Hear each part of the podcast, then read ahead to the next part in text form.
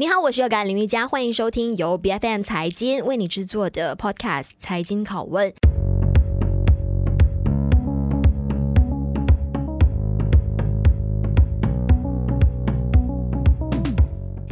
近几年，大家就更加关注全球气候暖化的这个课题，因为这些年呢，气候越来越多变，也越来越极端，都是因为我们人类的还有工业的活动啊，对环境的破坏造成的。联合国世界气象组织 WMO 也有正式官宣了，就说厄尔尼诺是七年来第一次在热带太平洋出现了，而且呢，很大概率的是有高达九成这样子的概率呢，是会在下半年继续存在。而且在接下来的未来五年呢，还会持续的面临更加严峻的一个气候干旱的问题。那今天我们就一起来了解一下干旱的气候来袭，那究竟我们国内的油棕种植业的一个供需的情况会不会受到影响？那今天在我们节目上，我们邀请的就有来自大马中油理事会 MPOC 的数据及市场分析师，有 William 刘汉煌，你好。嗨，你好。是。其实现在市场分析师的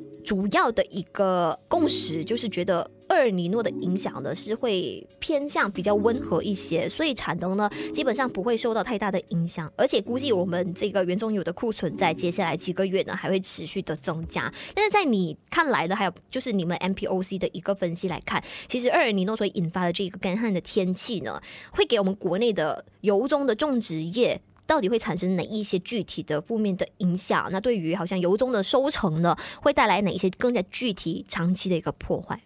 嗯，OK，像你刚刚就有说到，就是这个。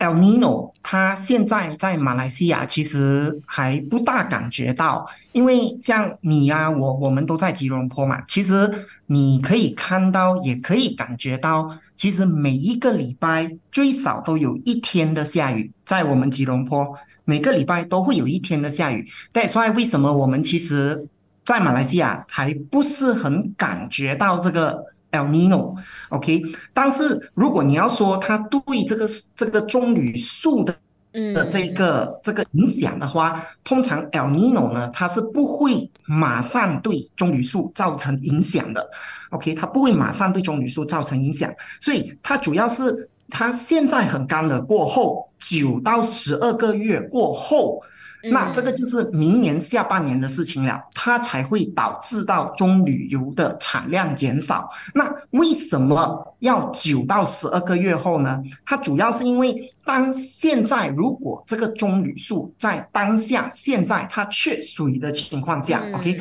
但只要它一缺水。那它的这一个我们叫 pollination，就是说有有雌花有雄花，它们 pollinate，它才会有那个果子嘛，对吗？那么如果这个棕榈树它缺水的情况下，它的雌花就是 the female flower，它会减少，那它的雄花就是 the male flower，它的数量会增加，在它这个数量雌花跟雄花数量。不成正比的时候，或者不均匀的时候，那你的这个 FFB 就是它的棕榈果的这个产量，就是它这个果子会变少，因为它 pollination is not neutral，所以它就是因为这个原因会导致到产量的减少。OK，那这个事情它一定是九到十二个月后才会发生，嗯，所以现在我们是感觉不到的。OK，那么我们就讲一讲。影响的话，那我们就要看回前一次嘛。像你刚刚也有提到，二零一应该是七八年前吧，那个时候是二零一五、二零一六年，我们那个时候是上一次的 El Nino。其实如果你有去看 El Nino 的这一个，我们称为 ONI，short form 叫 ONI，它的嗯，full name 叫 The Oceanic Nino Index。OK，如果你去看这一个 The Oceanic Nino Index 的话，这个 ONI Index，那其实你会看到，它上一次真的就在二零一五年的时候，你看到的这个 El Nino，它的这个数据是，就是告诉你现在是 El Nino，那是七年前。那其实每七八年它怎么样都会发生一次，因为因为我们世界这个它就是七八年它就会发生一次。那么在上一次二零一五年的时候。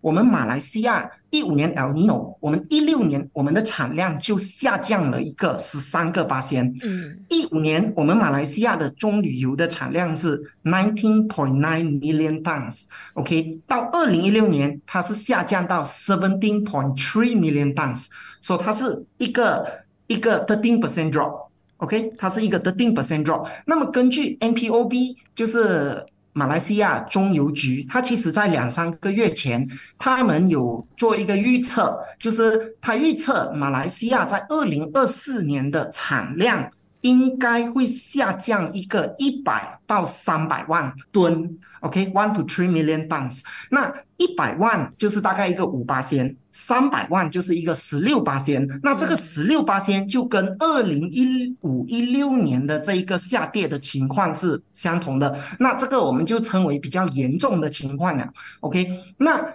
竟然我们到目前为止，我们马来西亚到目前为止。我们还没有感觉到这个干旱，那我们就不要这么 bearish，我们就拿比较比较乐观的一个，我们就拿那个 one million 来做我们今天的这个讲解吧。我们就用 NPOB 预测的这个 one million 来做我们今天的，等一下我们会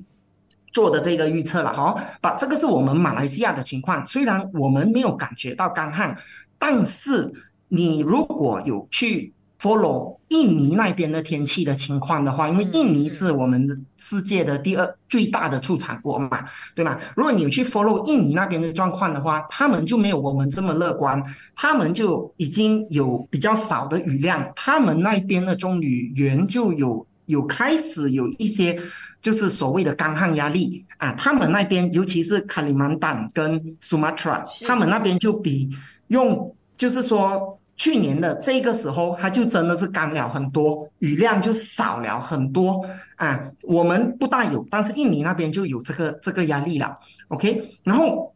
如果你看我刚刚讲的那个 ONI，就是那个就是那一个 index 的话，嗯、通常这个 index，you just go to Google，你你 type the Oceanic Nino Index，第一个跑出来的你就去 click 它就好了。你去看那个 index 的话。只要它高过零点五，嗯，plus zero point five，就是说 El Nino 在发生着。OK，其实为什么你看五月份，就是我们三四个月前，全世界的这个天气预测的这些中心啊，他们就一直讲 El Nino，是因为在今年五月份开始，那个 ONI index 已经高过零点五了。那么如果你看的话，它其实零点五它是慢慢上升，没有很严重，但是它到七月份开始，它这个 index 的。上升的速度就很快，OK，到上个礼拜为止，它的 index 已经跑到 plus one point three nine，所以这个 one point three nine 基本上就是一个就是一个 El Nino 的现象，嗯、只是说刚好还没有跑到我们马来西亚这里来，刚好还没有跑到。但是如果你有看其他国家，像印度、Australia，他们就真的是偏干了，他们已经开始偏干了。啊，他们雨量就已经不足了。嗯，对。那如果按照跟就是历史的推演来看的话呢，如果说我们目前所处的情况，就好像当初一五一六年的时候，那么这会给价格上的波动带来多大的一个影响？因为其实市场分析师就觉得今年大概率这个 CPO 的平均价格会维持在一个三千九百令吉。那对此你们是有什么样的一个预测？OK，如果你是讲对。价格会有什么样的影响的话，对不对？就是说我们讲对价格的话，那主要第一就是要取决于市场对 El Nino 这个严重性，就是它的这个严重性到底有多严重？因为 as at now，我们讲马来西亚本身是。我两个礼拜前，我不知道你会不会知道，就是两个礼拜前，我们有一个 East Malaysia Palm Oil Conference 在古晋，是 Bursa Malaysia Derivative 他们举办的。那在那边，我跟很多的这些种植的这些的种植园的这些人，对种油种种植园的这些人交流的话，他们都认为他们的棕榈园是没有这个 drought stress，就是干旱压力，他们都还没有感觉到这个干旱压力。那如果我们讲市场的人还没有感觉到干旱压力的话，在马来西亚，那他不会他们不会马上对这个这个价格上面开始做 hedging 的。啊，只要人家还没有觉得，他们就不会做 hedging，他们不会做 hedging，就对价格的上升就没有这么强，它对价格的上升趋势就没有这么强。但是呢，你记得我刚才说过一个东西，就是我们用那个一百万吨来做我们今天的解说嘛，对吗？就是 MPO 比预测我们的。产量会在明年减少一百万吨，那这个一百万吨到底是多或者不多呢？OK，我就用一个 example，就是我们马来西亚每个月的棕榈油的库存大概是在一个一百八十到两百万吨。如果整年的产量会减一百万吨的话，在出口跟我们国内消耗是持平的情况下，就是说 by the end of December next year。明年的十二月份，我们的库存会减半，因为我们的库存每一个月基本上都在一百八十到两百万嘛。嗯，如果产量减半，就是说我们在十二月的时候，我们的库存会只剩下一半。那一个国家的中油出产国的国家，第二出产国的国家，我们的产量如果我们的库存只有一半的话，这个绝对是对价格是会有。很大的影响的，因为人家会担心买不到棕榈油，所以黑者就会开始先买了。Before it happens，他们就会开始先买了。那这个就会对价格上升趋势就就就会打开那个上升通道。所以主要还是回归于到底市场对棕榈油明年的下降趋势会跌多少？One million, two million, three million or less than one million？只要市场还没有。看到这个东西，他们不会乱乱去 hedge 的，嗯。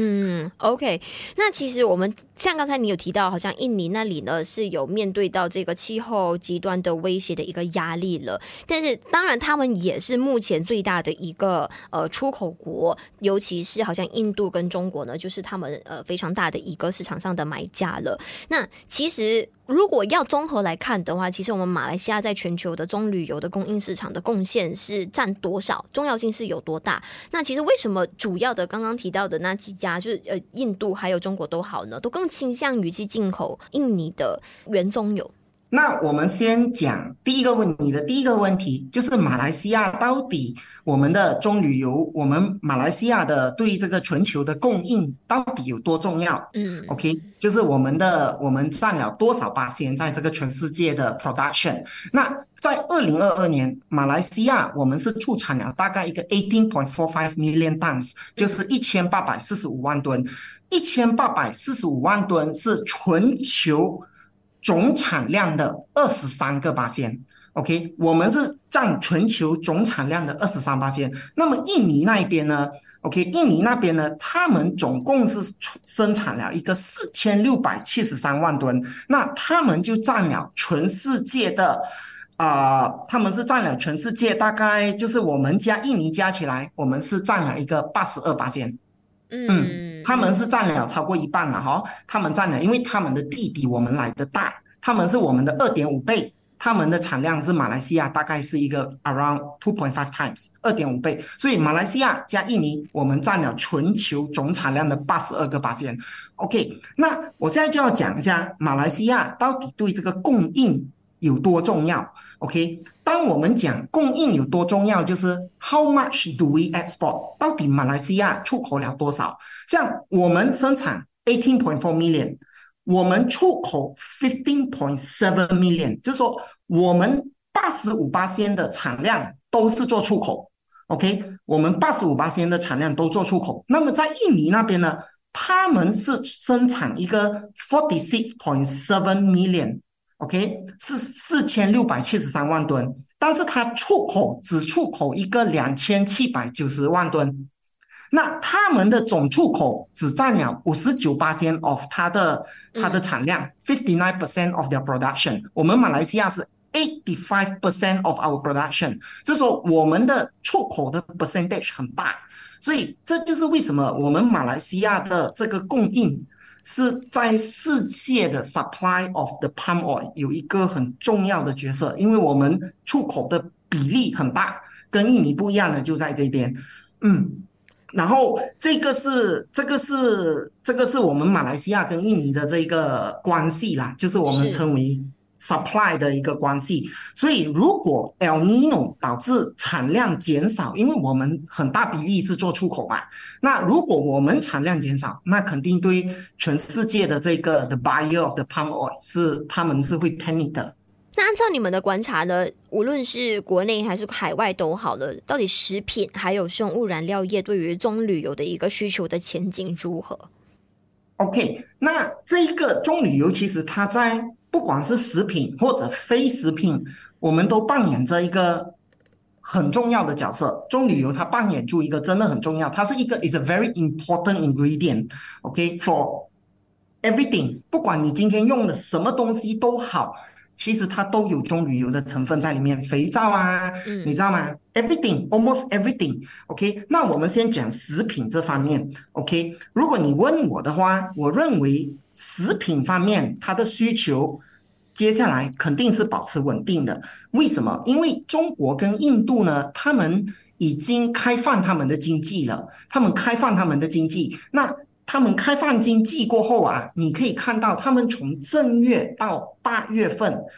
印度的总进口 for 它这个 palm oil 是增加了一个 twenty percent from 正月到八月，more than twenty percent。那中国的话，from January to August，它的总进口是增加了 almost seventy percent，OK，是七十个八仙。所以他们这个进口是增。八个月就增加了这么多，所以这个这个就可以讲，它的需求在食品方面是稳定的，因为这两个是全世界最大的消费国嘛，for 棕榈油，嗯，所以它的需求是很稳定的。那么你讲在非食品，非食品我们就是主要就讲就生物燃料嘛，对吗？就是 biofuel。那么印尼本身在今年二月。它是 increase 它的这个 biofuel blending mandate，就是所谓的 B 三十五的这一个生物燃料的法规，OK？嗯，B 三十五就是说它的 blending 里面有三十五巴仙一定要用棕榈油去做 blending，嗯，来 produce 这个 biodiesel，OK？produce 这个 biofuel。那它二月讲它要 increase 到增加到三十五巴仙，那么它会在今年八月一号开始。Implement 它的 mandate，就是说这个法规是正式开始生效，八月一号开始。那其实你看，它当印尼政府一讲这个东西，在二月份的时候，今年单单正月到六月，它的这个 blending 已经增加了 half a million tons，就是大概五百千吨，增加了五百千吨在六个月内。那么整年来讲，我们是预测一个。增加整个 blending 是增加一个一百到一百五十万吨，up to ten to ten point five million tons。所以这个这个他们印尼本身现在就还在 testing 着 b for d 所以不排除在未来几年他们的 blending 还会再再次的增加。嗯、OK，那它的这个 supply 不大能增长的情况下，它 blending 一直增加，他们能够出口的数量就不多了。会减少，那我们马来西亚就就会扮演着一个更重要的这一个出口的角色了。所以 overall，你问我的话，我是认为中旅游的这一个使用量在 overall 食品跟非食品在接下来都会是增长的。然后主要的增长动力应该是由印尼的这个 biofuel 的这个 mandate，就是它的法规。因为 William 你也多次代表好像大马中有理事会 MBOC 呢到访中国那里，那你也相信非常了解那里的一个进口的一个情况。那尤其是在呃这一两天，我们看到我们首先安华到访中国之后呢，就有呃宣布说中国是。计划说，从我们马来西亚这里的进口原棕油的这个呃交易量是会加倍的，会从原来的二十万、二十五万公吨增加到五十万公吨的。那你、你、你、你目前按照这样子的一个趋势发展来看的，你觉得呃我们这一个在国际当中的一个市场竞争力是不是有在稳步提升这样子的一个情况？呃，如果你讲中国的这个两百，第一就是你要知道这个两百五十千吨的增加，对比它的总进口到底是比例是多少？那在疫情以前，before COVID，嗯，他们的总进口整年是大概一个 seven million。total import 是大概一个 seven million，那这个两百五十千对比总进口，它的 percentage 其实是不是很大的？但是给我们马来西亚来讲，它是很大的，因为马来西亚在中国，我们大概有一个大概 twenty percent twenty percent 的 market share。因为怎么样都好，我们我们的产量，印尼的产量是我们的二点五倍嘛，所以所以肯定 supply from Indonesia 是比较多的，OK。然后另外一点是因为中国嘛，他们会比较偏向 affordable palm oil，因为印尼的出产成本，嗯、这个是需要说是比马来西亚来的低一些，所以当他们的出产成本低一些，他们的价格就肯定会比我们低一些。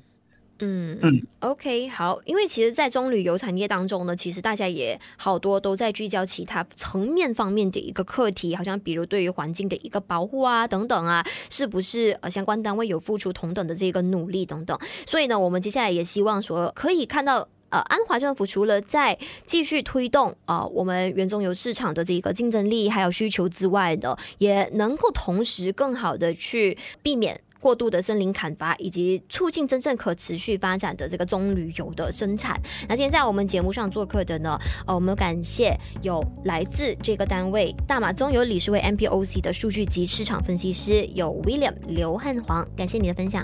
好，谢谢你。财经拷问是 BFM 财经制作的节目，你可以在财经的官网财经 .dot.my 以及 BFM 的网站及各大 Podcast 平台收听到我们的节目。这个节目财经拷问在每逢星期三更新。对我们节目有任何的意见，都可以随时 PM 到我们的脸书专业。我是恶感林雨佳，我们下一期再见。